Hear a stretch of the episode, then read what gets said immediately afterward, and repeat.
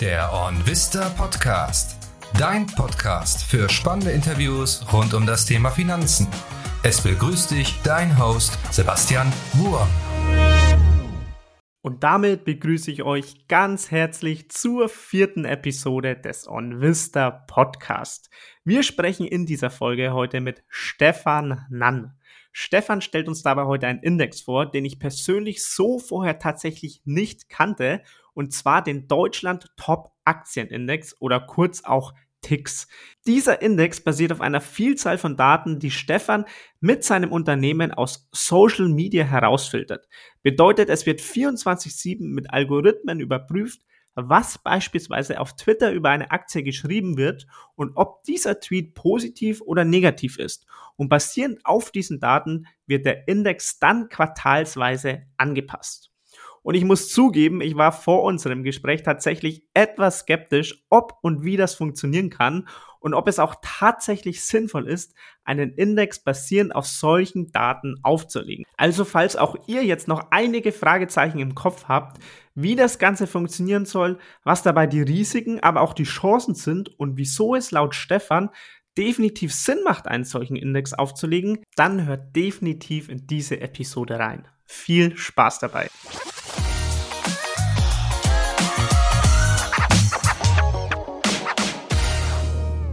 Hi Stefan, schön, dass du heute mit dabei bist. Wie geht's dir? Hallo, mir geht's gut. Vielen Dank, dass ähm, ich ein bisschen was erzählen darf über äh, den Deutschland Top Aktienindex. Ja, sehr, sehr gerne, Stefan. Ähm, vielleicht mal als erstes, du bist ja CEO und Co-Founder von Stockpulse. Vielleicht kannst du uns hier erstmal erzählen, was macht ihr eigentlich bei Stockpulse? Genau, richtig. Ähm, wir haben Stockpulse vor zwölf Jahren ungefähr gegründet mit meinem ähm, damals Kommilitone und Co-Gründer Jonas Kraus und wir haben uns darauf spezialisiert, alle möglichen Nachrichten und Posts aus Social Media oder aus dem Internet eben allgemein einzusammeln und zwar mit einem speziellen Bezug auf den Finanzmarkt. Mhm.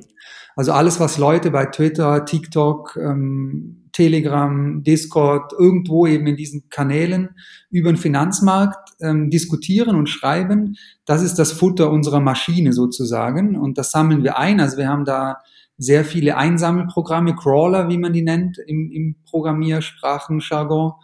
Und die sammeln die Daten und die verarbeiten wir dann mit verschiedenen Tools. Also wir erkennen dann den, die Sprache, wir erkennen, was ist für ein Symbol darin genannt. Also war das jetzt Apple oder Tesla oder Bitcoin. Ähm, können dann eine Tonalität, also ein Sentiment der Nachricht zuordnen. War das jetzt positiv oder negativ, was die Person da geschrieben hat? Und dann damit werden verschiedenste Sachen gemacht. Also zu unseren Kunden zählen zum Beispiel äh, Hedgefonds, also die mit die größten der Welt, die benutzen die Daten für äh, um ihre Handelsstrategien zu optimieren zum Beispiel. Ähm, Börsen und Regulatoren, die die Daten benutzen, um ähm, Handelsüberwachungsaufgaben äh, zu lösen und solche Sachen. Also das ist, die Daten werden sehr stark im Finanzbereich auch benutzt.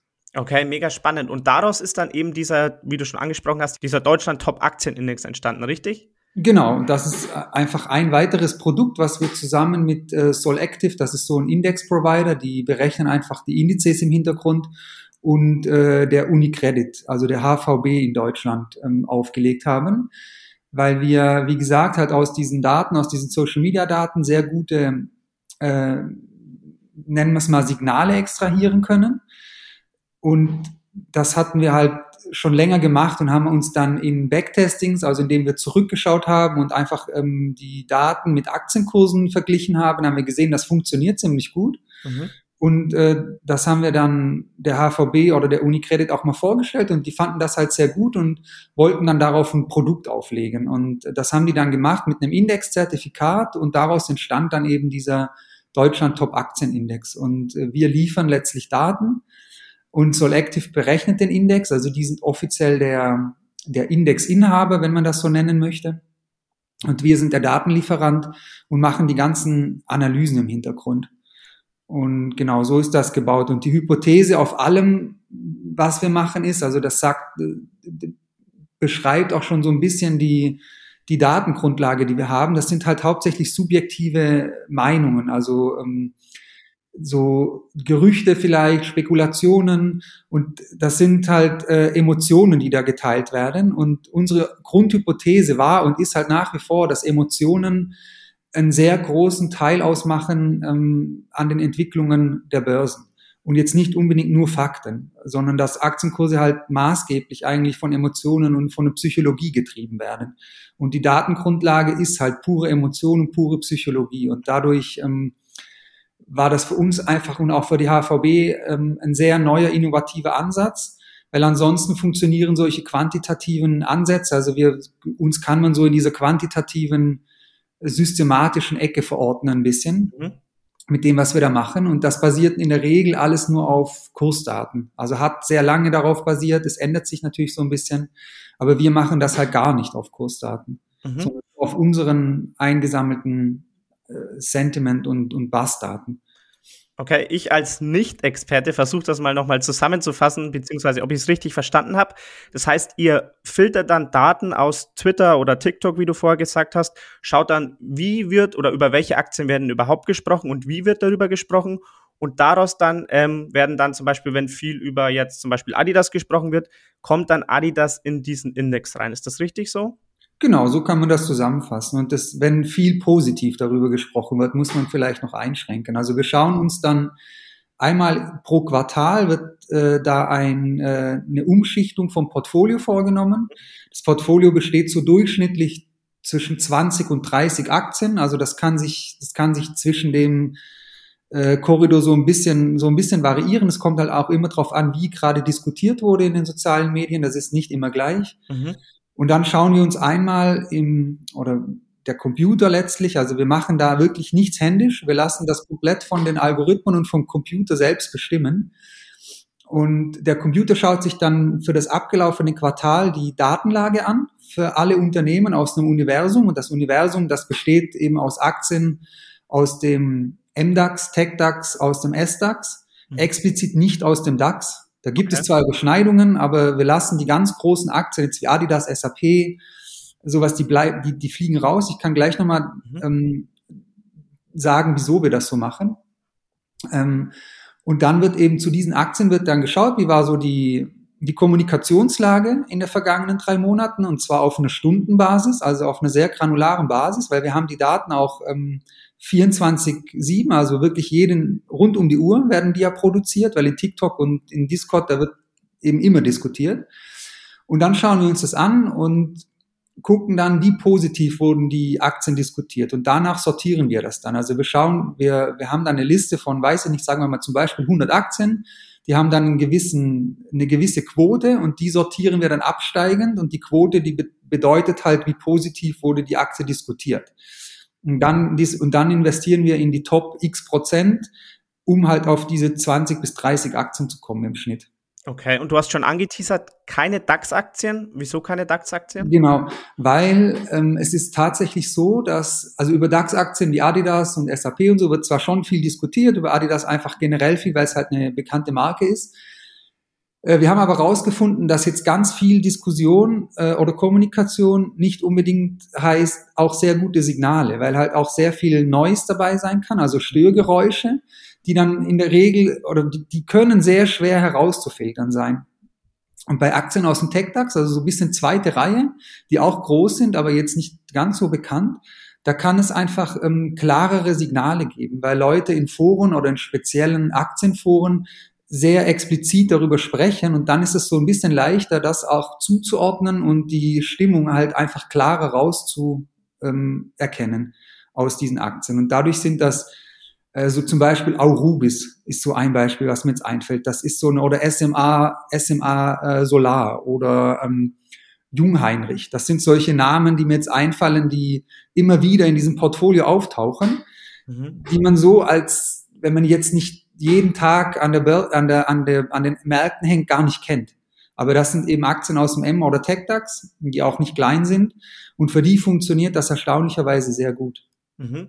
Und auf welche Daten schaut ihr dann genau? Also schaut ihr auf jeden Tweet, wo quasi der Name der Aktie oder das Kürzel der Aktie oder was auch immer genannt wird? Und dann prüft ihr nochmal, okay, was wurde genau dazu geschrieben und dann gewichtet ihr das mit, ähm, mit irgendeinem Score, wie positiv diese Nachricht war. Und dann kriegt eine, eine Aktie, kriegt dann einen Gesamtscore und je nachdem, sag ich mal, die 20 besten Scores, die kommen dann für dieses Quartal in den Index. Ja, genau so ist das im Grunde, ja. Das ist sehr gut zusammengefasst. Also okay. wir, ein wichtiger Schritt ist, dass wir in den Texten eben die Aktie erkennen, also den Namen mhm. oder die ISIN, die WKN, irgendwas, was identifizierend ist halt für die Aktie. Da haben wir ein sehr ausgeklügeltes System gebaut, weil das ist halt nicht leicht. Weil wir müssen, wir machen das nicht nur für diese 200 deutschen Aktien, sondern wir machen das ja global für 50.000 Aktien in den größten Märkten global, für Kryptowährungen, für, für Rohstoffe.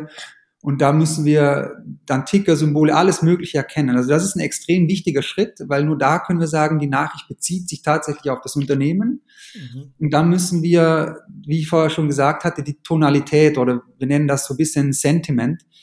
Ähm, also wie positiv oder negativ ist denn dieser Artikel? Mhm oder dieser Text. Weil in der Regel sind das sehr kurze Texte, die wir verarbeiten, also so der typische Twitter- oder Reddit-Nachricht. Ähm, mhm. weil wir, ver wir verarbeiten zwar auch Marktnachrichten, traditionelle, nur das ist von der Summe her viel weniger. Also wir haben so vielleicht zehn Prozent unserer gesamten fünf Millionen Nachrichten am Tag oder Posts mhm. äh, sind nur zehn Prozent News, also traditionelle Nachrichten und der Rest ist Social Media. Also einfach von der absoluten Zahl ist das viel, viel, viel mehr. Mhm. Und ähm, die sind meistens so kurz, also das ist die einfach der Natur der, der Nachrichten.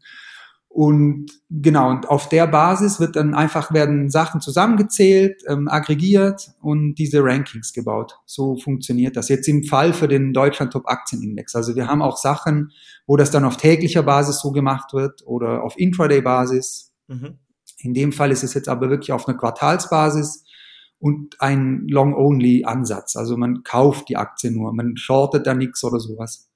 Was mir das sofort in den Sinn kommt, weil du jetzt auch nochmal betont hast, das ist hier quartalsweise, also Thema Aktualität. Also vor allem, wenn ich jetzt an Medium denke wie Twitter, da ist ja oft sowas, da tweete ich ja oder setze den Tweet ab bei einem tagesaktuellen Thema oder vielleicht mal aus einem, aus einem Impuls heraus, weil ich jetzt heute was lese über eine Aktie und dann möchte ich dazu unbedingt meine Meinung kundtun. Mhm ist es dann wirklich so, dass ich sagen kann, auch wenn es dann zwei Monate später erst diese Aktie in den Index schafft, ist das Ganze immer noch so aktuell, dass, dass ich wirklich dadurch dann positive Nachrichten herausfinden kann und dass diese positive Nachrichten auch zwei Monate später noch den Kursverlauf der Aktie beeinflussen.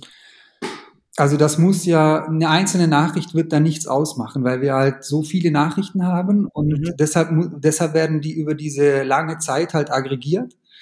Und ähm, die Aktie muss es, wenn man es mal so ausdrücken will, die muss es sich so ein bisschen verdienen, dass sie dann da noch auftaucht nach drei Monaten. Also wenn jetzt da am Anfang dieses drei Monatszeitraums mal ein paar, sagen wir mal 15 positive Nachrichten gepostet werden, danach nichts mehr, dann wird die Aktie mit einer großen Wahrscheinlichkeit nirgends auftauchen in dem Ranking. Also das muss wirklich konstant über den ganzen Zeitraum passieren. Ansonsten wird die Aktie es nicht schaffen, so wie der Algorithmus das auswählt dass sie da oben irgendwo unter den Top 30 auftaucht. Dadurch, dass das ist nicht so leicht für eine Aktie jetzt mal kurz äh, durch, durch ein Pushen von vielleicht ein paar wenigen ähm, da aufzutauchen. Also das ist wichtig. Und ähm, der ganze Ansatz, den wir da fahren, und das ist generell so ein bisschen mit den ganzen Daten, die wir da auswerten, das ähnelt sehr einem Momentum-Ansatz. Und eine Momentum-Strategie funktioniert ja so, es wird sich angeguckt, wie war die Kursentwicklung im, in der vergangenen Periode. Also das kann ja Tagesbasis, Monats, Wochen, sonst was Basis sein. Und wenn die gut war, dann wird in die Aktien investiert. Das ist im Grunde das Grundprinzip von einer Momentumstrategie. Und das basiert ja komplett auf einer alten Entwicklung. Könnte man, kann man ja auch sagen, das ist, ähm, warum investiert man in die Aktie, wenn die jetzt schon einen Monat gut lief? Das macht keinen Sinn. Aber die, die, diese Strategien, die funktionieren erstaunlich gut. Und unser Ansatz, also dieses ganze Social Media auswerten, das ähnelt sehr stark einem Momentum-Ansatz, weil was passiert da eigentlich? Die Leute diskutieren über Aktien, oftmals auch darüber, was in den News halt gerade gehighlightet ist. Also die Deutsche Bank hat Probleme, dann gehen die Leute halt in die Foren und diskutieren gerade darüber. Das heißt, es ist wie so ein Verstärker. Und dann kommt natürlich ganz viel Kommunikation über die Deutsche Bank zusammen.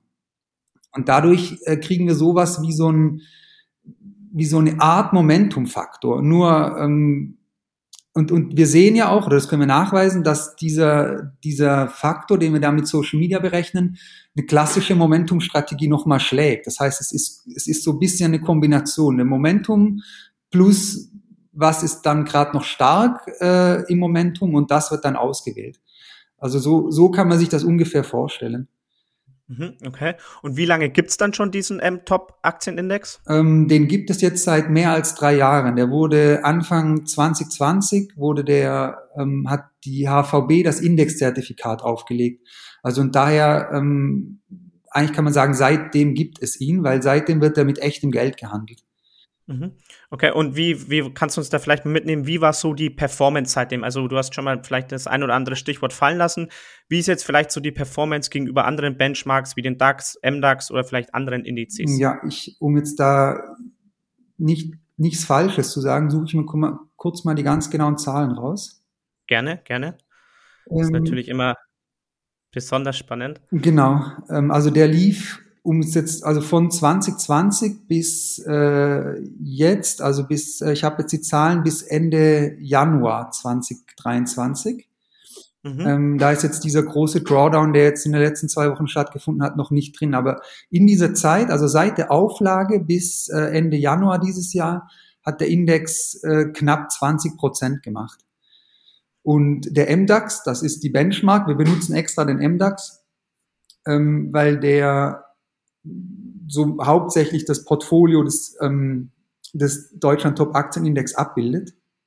Der hat in der gleichen Zeit 2,7 Prozent gemacht. Also das heißt, er hat da eine Outperformance der Ticks in dieser Zeit von äh, 18 Prozent, 17 Prozent. Okay, das ist natürlich schon, schon ordentlich, ähm, eine, eine, sehr große Outperformance. Ähm, geht ihr dann davon aus, dass diese Outperformance auch in Zukunft so konstant bleibt? Weil, wenn man sich das mal überlegt, eigentlich müsste es doch so sein, dass auch in Zukunft immer mehr Daten reinkommen. Also ich könnte mir gut vorstellen, wie, ja, du hast jetzt gesagt, ihr habt das Ganze vor drei Jahren gestartet. Da war ja TikTok eigentlich noch gar nicht so ein großes Ding. Und jetzt kommt TikTok mit dazu. Dann kommt vielleicht noch mehr Discord mit dazu und dann noch ein neues Social Media, äh, eine neue Social Media Plattform.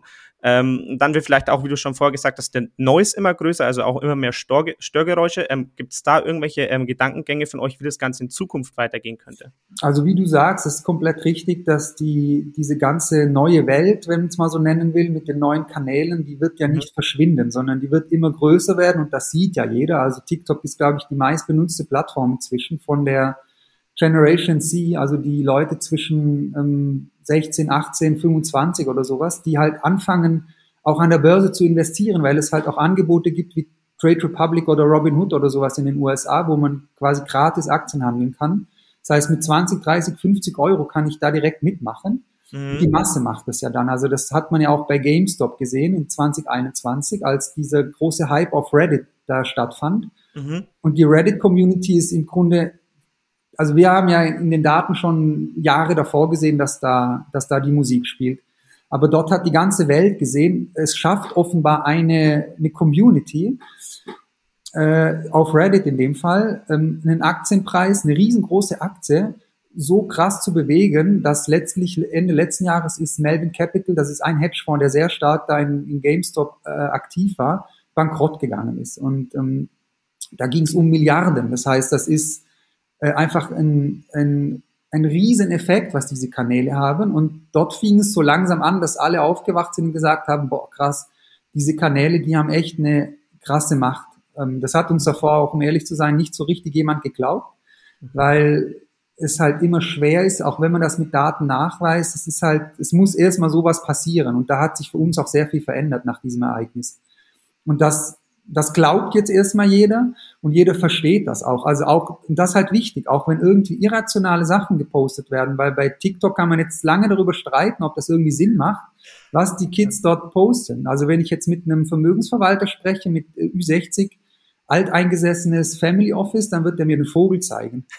Aber es ist halt Fakt, das ist da, die Leute sind da, die diskutieren da, die gehen nicht zum Handelsblatt und lesen sich dort Artikel, vielleicht auch, aber nicht als erstes. Die checken erstmal TikTok, die checken erstmal, was die Influencer auf YouTube zum Bitcoin sagen und nicht, was im Handelsblatt auf, der Seite, auf Seite 1 steht. Und es ist halt so. Ich kann nicht jetzt glauben oder mögen oder nicht.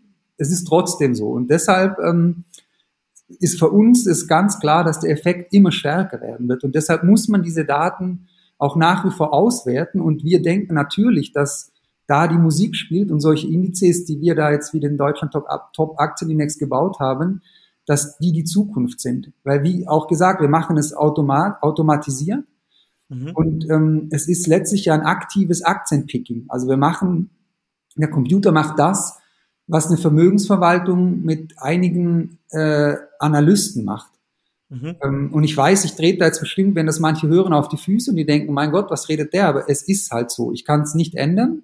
Und ähm, ich finde, es ist halt die Entwicklung, die passiert und wir versuchen halt darauf zu reagieren und können ja nachweisen offensichtlich mit dem Deutschland Top Aktienindex, dass es möglich ist, mit so einer Strategie ähm, die quasi extrem kostengünstig ist, weil wir müssen ja, ähm, wir lassen die Computer im Hintergrund die Arbeit machen. Wir pflegen natürlich das System und so, das muss laufen und die Daten müssen reinkommen. Wir haben natürlich tagtäglich Arbeit damit, aber die eigentliche Auswahl der Aktien, die passiert am Ende automatisiert und wir könnten das relativ leicht auf, auf 10, 20, 50 Indizes hochschrauben, weil das ja vom Prinzip her nichts anderes wäre. Also auf ein US-Universum, ein japanisches, ein chinesisches, das ist im Grunde völlig egal. Ist das, ist das geplant, das Ganze quasi auch auf andere Indizes, andere Länder etc. auszurollen? Jein, also wir brauchen dafür halt immer einen Partner, der uns halt hilft, einen Index aufzulegen. Wir könnten das. Also wir haben zum Beispiel, unser System versteht auch Chinesisch, also Mandarin und wir haben sehr gute Daten auf chinesische Aktien. Also wir haben einige Hedgefonds, die kaufen von uns explizit dieses chinesische Sentiment auf chinesische Aktien. Und äh, da haben wir, weil wir auch chinesische Social Media Quellen wie Weibo oder ähm, Shishao, das ist eine sehr große Finanzseite in China, äh, crawlen. Und da haben wir sehr gute Daten und das könnte man machen. Es ist halt immer so eine Kostenfrage. Also es ist in der Regel dann ein deutscher Index und das muss halt kostenmäßig irgendwie passen. Deshalb ähm, war auch diese Quartalsrhythmus, deutsche Aktien, circa 30 Stück, das basiert alles so ein bisschen auf den Rahmenbedingungen, die wir halt vorgegeben bekommen haben. Mhm. Aber theoretisch sind wir da flexibel. Wir könnten 100 Aktien aus China ähm, auf einer Wochenbasis umsetzen, wenn das geht irgendwie technisch. Auch, ähm, aber auch diese Rahmenbedingungen, die öffnen sich gerade. Also auch Krypto für Kryptofonds gibt es ja jetzt inzwischen in Deutschland ähm, äh, Möglichkeiten, die einfach aufzulegen. Und ich sehe da eher so ein bisschen einen neuen Ansatz, weil es damals, als wir das gemacht haben vor drei Jahren, durf, konnte man keine Kryptowährungen wirklich so handeln in, in, innerhalb von einem Zertifikat oder einem Fonds. Mhm. Aber ich denke, das geht jetzt ähm, und da haben wir natürlich auch extrem gute Daten, weil diese ganzen diese ganze Kryptowelt, die lebt virtuell und die ist natürlich omnipräsent in TikTok, Discord, das, das ist halt da. Und da können wir uns schon vorstellen, dass wir in die Richtung nochmal irgendwas machen. Mhm. Ähm, du hast jetzt auch ähm, schon angesprochen, viele glauben es dir oder glauben es euch vielleicht gar nicht, dass das einfach möglich ist, vor allem vielleicht ältere Personen. Und wenn du das so erzählst, es hört sich, finde ich, schon ein bisschen, oder es hört sich so ein bisschen danach an, als wäre da gerade, wenn man die, diese Algorithmen hat, eine ganz einfache, ich weiß nicht, ob man so sagen kann, du darfst mich auch gerne korrigieren, aber es wäre so eine ganz einfache Arbitrage möglich. Das heißt, ich höre zu, was wird auf Social Media gemacht dann investiere einfach in, äh, investiere ich einfach in die Aktien und dann kann ich eine Überrendite, wie es ja in den letzten Jahren war, ähm, erzielen.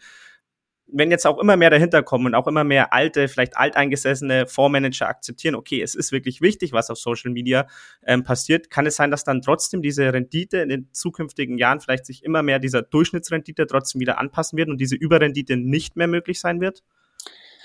Ähm, ja, das, das ist eine gute Frage und auch immer so das Argument. Ich glaube es nicht, weil diese ganze Welt ist sehr viel dynamischer als das, was man aus der klassischen Portfolio-Finanzmarkttheorie kennt. Und die basiert, das hatte ich vorher schon angedeutet, hauptsächlich, also wenn man jetzt im quantitativen Bereich halt schaut und auch viele Momentumstrategien, die basiert ja worauf? Auf, den, auf der Kursentwicklung. Also man schaut bei einer Momentumstrategie, wie hat sich der Kurs entwickelt und macht dann das, äh, was der Kurs einem gesagt hat in der Vergangenheit. Das heißt, fast alles basiert auf einer Kursentwicklung. Mhm. Und Kurse sind vom, hört sich jetzt ein bisschen blöd an, aber Kurse sind sehr statisch. Also einfach von, von der Art der Daten. Also die haben immer einen Open-Kurs, einen High, einen Low und einen Close. So, das ist das Format mit dem Kurse angegeben werden. Immer, seit 30 Jahren. Und das ist immer gleich. Und ähm, die schwanken zwar, klar, aber sonst ist das, das Prinzip um die Kurse herum ist, ist immer gleich. Und wenn diese Daten sehr viele Parteien haben, dann ist die Wahrscheinlichkeit halt sehr groß, dass viele irgendwann auf dieselben Sachen kommen. Weil ich habe da nicht so viele Möglichkeiten. Es gibt Tools, die berechnen die Software und so weiter. Und der Input ist ja extrem beschränkt. Und deshalb ist das so, und daher verstehe ich auch, warum das Argument kommt, weil es halt bei den statischen Daten so ist. Mhm. Ähm, bei unseren Daten, das ist ja was komplett anderes, weil das ist extrem dynamisch. Es kommen immer neue Channels bei Discord dazu, immer neue Quellen, es kommen neue Autoren, wir haben, wir haben hunderte Millionen verschiedene Datenpunkte, die Leute reden anders. Reddit hat während GameStop eine komplett neue Sprache entwickelt, wie dieses Diamond Hands, Paper Hands, ähm, Hoddle, so, da wurde ja eine komplett neue Sprache entwickelt. Und das passiert jetzt nicht ständig, aber es passiert sehr häufig. Das heißt, dieser ganze Bereich ist so dynamisch, dass diese Wahrscheinlichkeit, dass wenn die auch viele Parteien zugänglich haben, was ja auch schon so ist, also wir sind ja nicht die einzigen, die das haben oder äh, Zugang dazu haben, wird es, ist es sehr, sehr, ich würde exponentiell sagen, äh, weniger wahrscheinlich, dass da äh, Leute schnell auf ähnliche Ergebnisse kommen. Mhm. Und weil die Methoden sind so komplett unterschiedlich. Man kann die, die, die Sprachanalyse ist so unterschiedlich, dass es einfach fast nicht möglich ist, da jetzt dieses Alpha sich gegenseitig wegzunehmen dadurch. Mhm. Es ist einfach eine komplett andere Welt und das ist, ähm, denke ich, wichtig, wenn man das, wenn man sich die Daten anschaut und wenn man die Daten auch analysiert. Mhm. Okay. Ähm, was ich mich noch frage, wenn du sagst, es sind ungefähr 20 Aktien immer so um den Dreh in dem Index dann drin für jedes Quartal ist es so, dass man sagen kann, dass jede oder so grob jede einzelne Aktie von diesen 20 Aktien dann so eine kleine Überrendite erzielt, also man quasi nahezu Wahrscheinlichkeit davon ausgehen kann, dass jede Aktie einfach ähm, profitiert von diesen Meldungen oder jede Aktie deswegen ausgewählt wird? Oder ist es oft so, dass zehn Aktien trotzdem schlecht performen, aber man hat es geschafft, mit diesen Daten herauszufinden, dass vielleicht die oder die zwei, drei allerbesten Aktien herauszufinden und diese dann eine viel, viel größere Überrendite dann erzielen als die restlichen zehn, die vielleicht die schlechte Rendite erzielt haben. Ja, ähm, es ist schon so beim, beim Deutschland Top Aktienindex, er hat es jetzt also seit der Auflage geschafft, den MDAX wirklich konstant zu schlagen. Der, also die Kurve lag eigentlich immer über dem MDAX. Und das schafft er nur, wenn die Mehrzahl der Aktien aus dem Portfolio besser sind im Schnitt als der, als der Index selber. Das heißt, er muss es gibt natürlich schon Aktien, die dann nicht so gut sind, klar, aber ähm, er schafft es schon, die Mehrzahl der Aktien. Also wenn es jetzt 20 sind, sagen wir mal 12 oder 13 oder 15, die performen dann schon richtig gut. Es sind natürlich auch immer einzelne Ausreißer dabei, also Aktien, die halt dann wirklich richtig gut funktionieren. Aber auch nur in der Zeit. Also das Timing ist halt ein extrem entscheidender Faktor. Also es passiert oft, dass die Lufthansa, glaube ich zum Beispiel, die fällt dann mal raus, weil dann ist die Luftfahrtbranche wieder unter Feuer. Jetzt zuletzt war sie wieder extrem im Aufwind, weil Corona vorbei war und alles wieder ein bisschen mehr aufgemacht hat, also vor einem Jahr, jetzt nicht zuletzt. Und dann rutscht die Lufthansa wieder rein und macht dann innerhalb von drei Monaten halt 50 Prozent Performance. Und dann fliegt sie aber auch wieder raus. Also das ist oftmals so ein Hin- und Herwechseln, mhm. dass eine Aktie mal drei Monate drin ist, dann fliegt sie drei raus, dann kommt sie wieder drei rein. Das würde so ein wahrscheinlich würde das ein normaler Vermögensverwalter so nicht machen, weil die sagen so, ja, das macht doch gar keinen Sinn, die jetzt rauszuwerfen. Aber doch, es macht, gerade das macht Sinn, weil Aktien dann halt auch mal, mal schwächeln zwischendurch und diese sozial, sozialen Medienanalyse schafft es offenbar, ähm, diese Zeitpunkte gut abzupassen. Und genau das passiert halt oft. Das heißt, du hast, ähm, äh, Aktien werden oft durchgewechselt und es klappt sehr häufig tatsächlich, dass du dann in, einer, in einem Tal wieder eine Aktie kaufst, die davor halt sehr gelitten hat.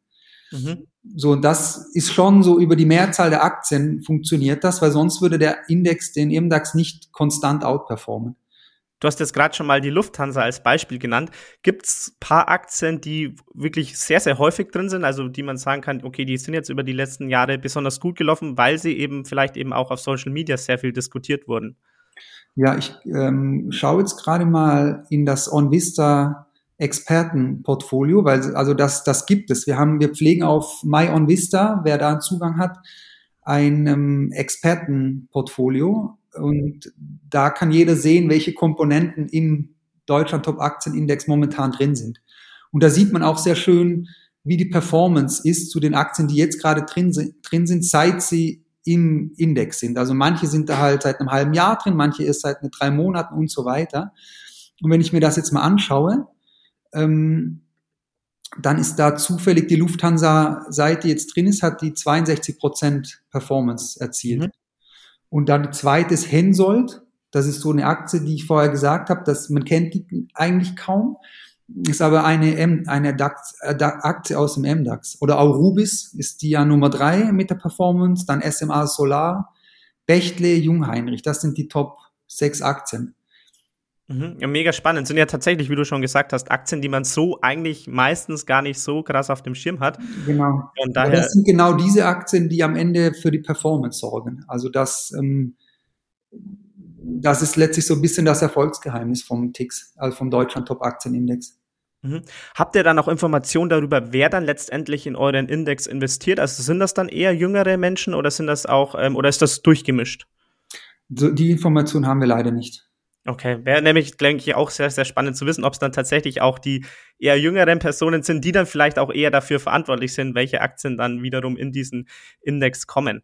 Ja. Vielleicht noch anderes Thema, Stefan, ähm, was mir gerade im Kopf gekommen ist, Thema Bots. Ähm, Gibt es da Überlegungen von euch? Weil wenn jetzt vielleicht ähm, sehen, okay, dieser Index funktioniert, vielleicht könnte ich ja ähm, Bots schalten, die dann vielleicht besonders positiv über die, diese Aktien reden und dann irgendwie dieses, diese Vorahnung irgendwie vorwegnehmen oder könnte ich, oder ja, gibt es da irgendwelche Überlegungen für euch, wie man da zukünftig damit umgehen möchte? Äh, ist natürlich ein äh, sensibles Thema, weil das ist, äh, mit, hat eine sehr negative Betrachtung, würde ich mal sagen, also insbesondere in Deutschland. Ähm, schwierig. Also wir machen das natürlich nicht. Also klar könnte man Bots programmieren und auf Twitter, das weiß glaube jeder, da sind extrem viele Bots unterwegs. Aber anscheinend ist das so das Ökosystem und das basiert halt alles irgendwie so ein bisschen darauf. Das ist, was ich vorher gesagt habe, es ist halt so und ähm, man kann jetzt sagen, ich glaube das nicht und ich finde das alles doof, aber dann ignoriert man so ein bisschen die Realität aus meiner Sicht. Aber und es gibt sicherlich Fälle, in denen äh, Bots versuchen, das zu probieren, aber da ist halt auch schon so ein bisschen der Schutz, den ich vorher erklärt habe, ist, dass das konstant erfolgen muss. Also es reicht einfach nicht, wenn jetzt ein Bot kommt und mal drei Tage lang eine Aktie pusht, dann wird der, wird diese Aktie in unserer Analyse für den Deutschland Top Aktienindex mit einer großen Wahrscheinlichkeit nicht auftauchen. Das reicht nicht. Ich, wenn, muss ich das wirklich konstant und schlau und sehr ausgebufft machen. Aber dann komme ich halt in die Region, wo ich wirklich sehr viel Zeit investieren muss. Und dann stellt sich für mich die Frage, wer macht das dann noch? Das mache ich ja eigentlich nur, wenn ich auch irgendwie einen Vorteil für mich daraus ziehen könnte. Ähm, ja, und dann, dann hört es, denke ich, auf. Also ähm, und ja, wie gesagt, wir, wir machen das nicht. Also es ist nicht so, dass wir Bots programmieren und die Aktien da äh, jetzt so, in, so hindrücken können, wie wir das wollten. Das ist natürlich utopisch. Das geht nicht, weil dafür ist die, die Liquidität dieser Aktien viel zu groß, als dass, als dass das möglich wäre. Mhm. Deshalb machen wir solche Strategien eben explizit nicht für irgendwelche Penny Stocks, weil dort wäre es gegebenenfalls möglich, dass man mal mit 10 oder 20.000 Euro auch irgendeine Aktie massiv bewegen könnte aber das machen wir nicht. Also das war auch eine Vorgabe von den Emittenten und von Solactive, dass das auf einem liquiden Portfolio basiert, wo ich dann auch so eine Hensoldt, da wirst du Millionen ähm, Umsatzvolumen haben in Euro jeden Tag. Und das kannst du, wenn du das nicht professionell machst, ähm, dann geht das nicht, das zu, das System zu gamen. Okay. Und wenn jetzt jemand in die deutsche Wirtschaft oder in deutsche Aktien investieren würde oder möchte, würdest du sagen, ganz wichtig natürlich hier zu erwähnen, keine Anlageberatung oder ähnliches, aber würdest du sagen, dieser Aktienindex ist eine wirkliche Alternative oder ist eine bessere Variante, als jetzt in den DAX, MDAX, SDAX oder ähnliches zu investieren?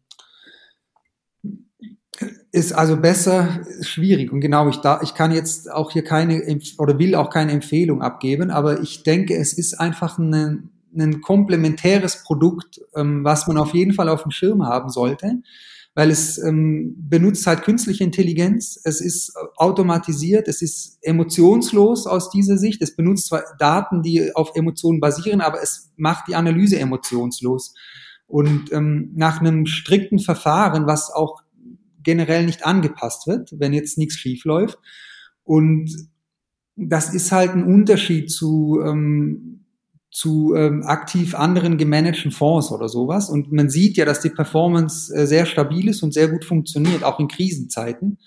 Und mhm. ähm, deshalb glaube ich, ist es einfach eine sehr sinnvolle Ergänzung für sein eigenes Portfolio, weil ähm, es halt einfach eine Datenbasis und ein Vorgehen verwendet, was eben gerade nicht auf dieser Kursanalyse basiert, ähm, was halt ein sehr gutes Instrument ist, würde ich sagen, um für eine Diversifikation ähm, und nicht mhm. immer so die gleiche die gleiche Suppe ist am Ende, wie, wie, wie diese ganzen Ansätze sonst sind. Okay. Und dann noch ein Thema, ähm, und zwar das Thema Kosten. Ähm, du hast jetzt schon gesagt, für euch ist es relativ günstig, ähm, diese, diese Prozesse im Hintergrund laufen zu lassen. Ist es auch dann für jemanden, der eben, ich glaube, es ist ja möglich, eben über einen ETF in, diese, in diesen Index dann zu investieren. Ist es auch für den Anleger dann ähm, relativ kostengünstig oder sind da die Kosten relativ hoch, hoch aufgrund dieses immer ständig quartalsweise hin und her schichten, dass es ja auch möglich wäre, theoretisch alle 20 Aktien komplett auszutauschen? Genau, also die Kosten, also wir, wir haben kein ETF, leider. Das, okay. so, das wäre so das, das Ziel, das hängt aber so ein bisschen einfach von den Kosten ab und von einem en, entsprechenden Volumen, was da dann vorhanden sein muss. Ähm, also das muss deutlich im achtstelligen Euro-Bereich liegen, dass das möglich wäre. Da sind wir jetzt so noch nicht. Und das Indexzertifikat ist ein Produkt, mit dem man starten kann. Das hat aber halt leider auch jetzt nicht die allerbeste Kostenstruktur. Also ähm, es ist teurer als ein ETF, ja, und ähm, das ist so ein bisschen der Nachteil von dem Indexzertifikat. Nur wenn man sich überlegt, dass es ein, als Langfristinvestment gedacht ist, also man kauft das jetzt nicht und verkauft das in zwei Monaten wieder, sondern man legt sich das ins Portfolio, vielleicht sogar als Sparplan und lässt das da ein paar Jahre liegen. Das ist auch die Empfehlung vom Emittent dann ist das sehr überschaubar und dann ähm, macht das halt sehr viel Sinn, dass man, ähm, dass man das auch damit machen kann. Mhm, okay. Könntest du uns dann vielleicht trotzdem ganz zum Schluss nochmal abholen, jemand, der jetzt das Ganze extrem spannend findet, der sich darüber nochmal informieren möchte, wo genau kann man sich vielleicht da ein bisschen mehr noch darüber informieren, wo genau kann man dann auch dieses Zertifikat handeln oder beziehungsweise wo kann man da dann investieren? Also ein sehr guter Einstiegspunkt ist onvista.de.